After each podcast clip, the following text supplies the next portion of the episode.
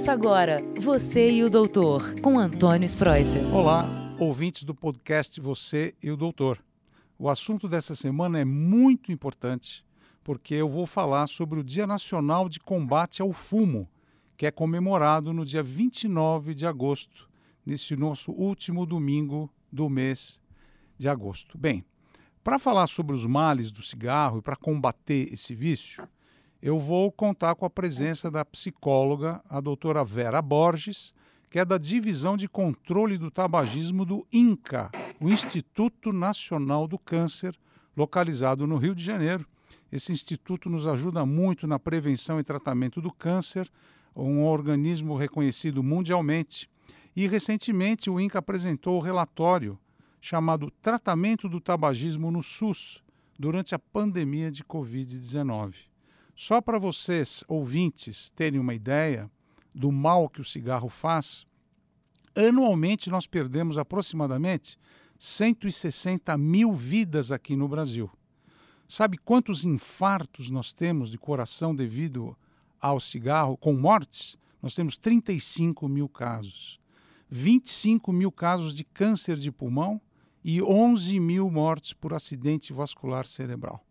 E essas mortes de câncer de pulmão, de AVC, de infarto, poderiam ser evitadas. Por isso que nós estamos conversando hoje sobre prevenção. Doutora Vera Borges, muito obrigado pela sua participação. E eu sei como é difícil as pessoas que estão no nosso consultório parar de fumar. No seu ponto de vista, doutor Vera, esse novo relatório que surgiu e que vocês fizeram, qual é o conteúdo principal que ele nos pode falar? O que, que ele nos diz? É, muito bom dia, muito bom dia a todos. É, eu gostaria de começar falando é, é a oportunidade da gente poder é, falar sobre essa data, falar sobre esse tema. Ah, o INCA, né, ele tem esse, esse papel na coordenação de um programa nacional para controle do tabagismo, e a nossa e o nosso grande objetivo é exatamente reduzir as mortes, as doenças causadas pelo tabaco, sabidamente pelo tabaco. É, nesse tempo de pandemia, a gente tem uma preocupação a mais, porque nós sabemos que o, o fumante, o tabagista, ele, ele corre um risco aumentado de contrair a Covid e em contraindo a Covid, ele pode evoluir para aquelas formas mais graves da doença, né? E, e correndo o sério risco de chegar a óbito.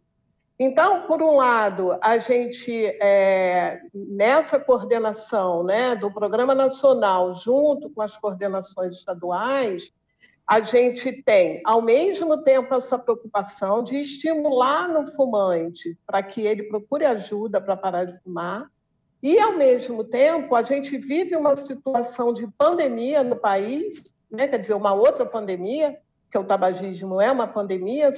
É, você acabou de falar dos números né? É, que impactam né? em morte. E, e, e como manter, quer dizer, orientar as pessoas para que parem de fumar, ao mesmo tempo que as unidades de saúde estão tomadas, digamos assim, pelo atendimento aos casos de Covid.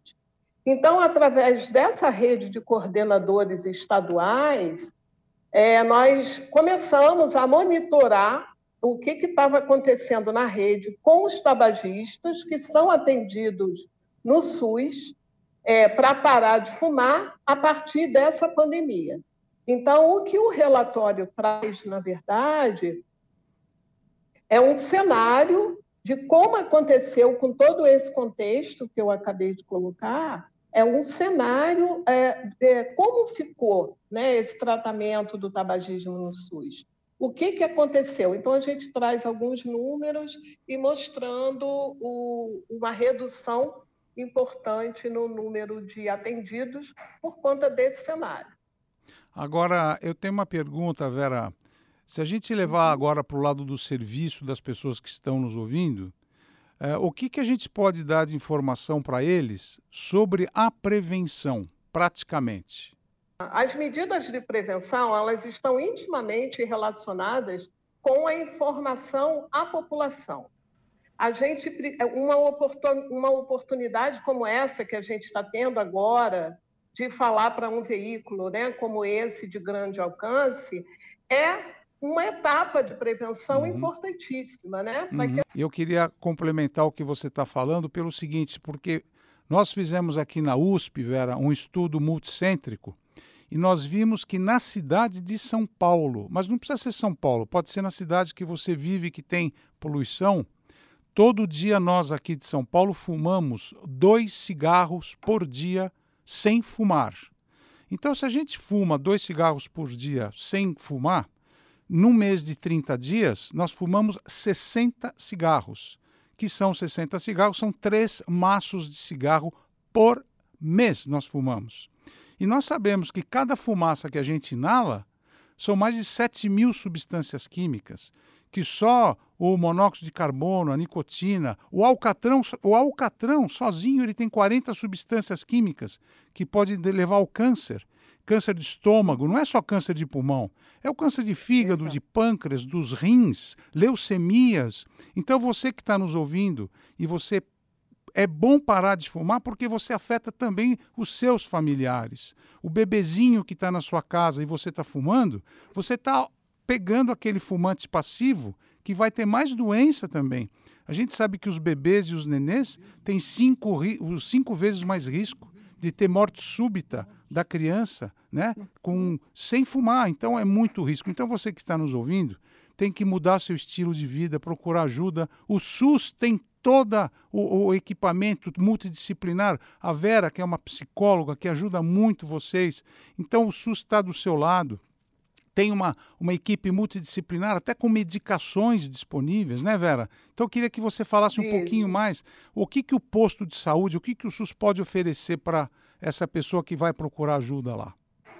Tá. É, eu acho importante isso que você trouxe do fumante passivo, só é, trazendo né, um, uma, uma, informação de prevenção, que era do que a gente estava falando anteriormente, né, que a Organização Mundial de Saúde ela estima que o tabagismo mate cerca de 8 milhões de pessoas ao ano. E desses no mundo, né? Uhum. E desses 8 milhões de pessoas, 1 milhão é morte de tabagista passivo. Ou seja, de gente que não fumava e está próximo de quem fuma. Então, é importantíssimo isso que você acabou de falar. Quando a, a, a, pessoa que fuma para de fumar, ela cuida dela e cuida de quem está ao lado dela. Né? É, e é por conta disso que o SUS, entendendo também que o tabagismo é uma doença, eu acho que é importante a gente colocar isso, né? Houve muito tempo em que o tabagismo era encarado como uma coisa de força de vontade, quem fuma é porque é fraco. Hoje a ciência já mostrou para a gente com muita propriedade que tabagismo é doença, é causado, é uma dependência química causada uhum. pela ação da nicotina, que é um psicoativo, que vai atuar em áreas que vão fazer com que a pessoa queira repetir aquilo, aquele comportamento de uso e acaba se tornando dependente. Então, essa clareza levou ao entendimento de que as pessoas precisam ser cuidadas. Então, o SUS ele tem tratamento para que as pessoas possam parar de fumar nas unidades de saúde. O tratamento é, ele é, é uma base, ele, ele é composto de, de dois aspectos. Um é o aconselhamento, que é a grande base, né, que a gente chama de tem uma base cognitivo-comportamental, no sentido da pessoa entender exatamente a doença que ela tem e, por conta disso, quais as dificuldades que ela encontra para parar de fumar, e a partir daí encontrar e orientar para que ela pare de fumar. É feita também uma avaliação para ver a necessidade de medicação, de apoio, né, para que a, quando essa pessoa entre em abstinência, a falta da nicotina não traga um sofrimento maior do que ela possa suportar, que é isso que faz com que as pessoas continuem fumando. Né? A, a, a chamada síndrome de abstinência, né? que é parar de fumar e a pessoa ficar muito irritada, muito ansiosa, ter alterações do sono, do apetite, é, enfim, todos esses sintomas podem contribuir para que a pessoa não suporte a abstinência e volte a fumar. Então, a medicação ela entra como um apoio quando é necessário para diminuir essa tensão toda e aumentar as chances de sucesso para que essa pessoa consiga parar de fumar. O tratamento ele está nas unidades de saúde é, básicas do SUS, né, onde as pessoas podem procurar mais próximo de suas residências. Também o tratamento ele está é, nos centros de atenção psicossocial, também do SUS, os CAPs, e unidades especializadas como o INCA, por exemplo, e outras, outros institutos de, uh, e outras instituições de unidades especializadas. Mas aí já é para uma população que é, trata, digamos, de um câncer, já de uma doença cardiovascular, e aí, junto com isso, também o tratamento mas e, do tabagismo. Mas isso é para dizer que está nas instâncias do SUS para poder ajudar as pessoas a deixarem de fumar, entendendo que é uma doença e que fica bem caro para o sujeito individualmente e para os custos do país o adoecimento que a manutenção do uso traz. Né? Então, são vidas tiradas precocemente, né? É, é, o tabagismo mata muito precocemente as pessoas. Para se ter uma ideia, o tabagista tem, em média, 10 anos menos de vida, uhum. pelo menos. É menos verdade. 10 anos de vida. Né? Então, tudo isso é, é são. É, todo, todos esses aspectos são importantes para a gente entender que essa pessoa precisa de ajuda, precisa de tratamento especializado e com profissionais especializados como a gente tem uh, no nosso SUS. Falou muito bem, Vera. Gostei muito do que você falou. E eu queria também chamar a atenção de vocês, ouvintes, e vocês que fumam, que o cigarro também funciona como uma porta de entrada de outros vícios também. Quantas vezes o paciente no meu consultório fala, doutor, eu quando começo, eu quero parar de fumar, mas quando eu tomo o meu esquinho, ah, eu já vou fumar.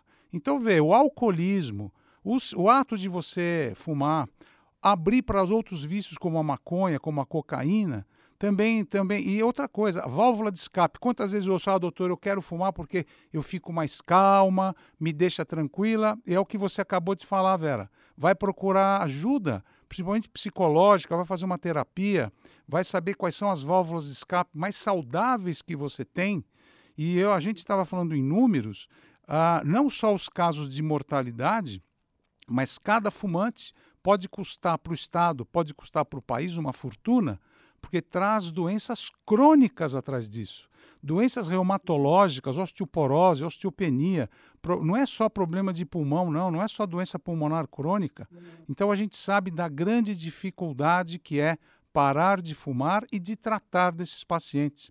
Vera, para fechar o nosso quadro no podcast Você é o Doutor, eu queria te agradecer muito. Eu queria que você tecesse, falasse uma breve consideração, uma última mensagem para todos os nossos ouvintes do país e, e mundo inteiro, por favor. É, eu queria lembrar do tema né, que a gente tra vai trabalhar o 29 de agosto, né, o Dia Nacional de Combate ao Fumo, em que a gente ratifica uh, o que a gente trabalhou no 31 de maio, que é uma outra data importante também, para sinalizar para o país, para os fumantes, para os não fumantes, todos os prejuízos né, que o tabaco traz. E esse 29 de agosto, a gente continua trabalhando o tema Comprometa-se a parar de fumar, né?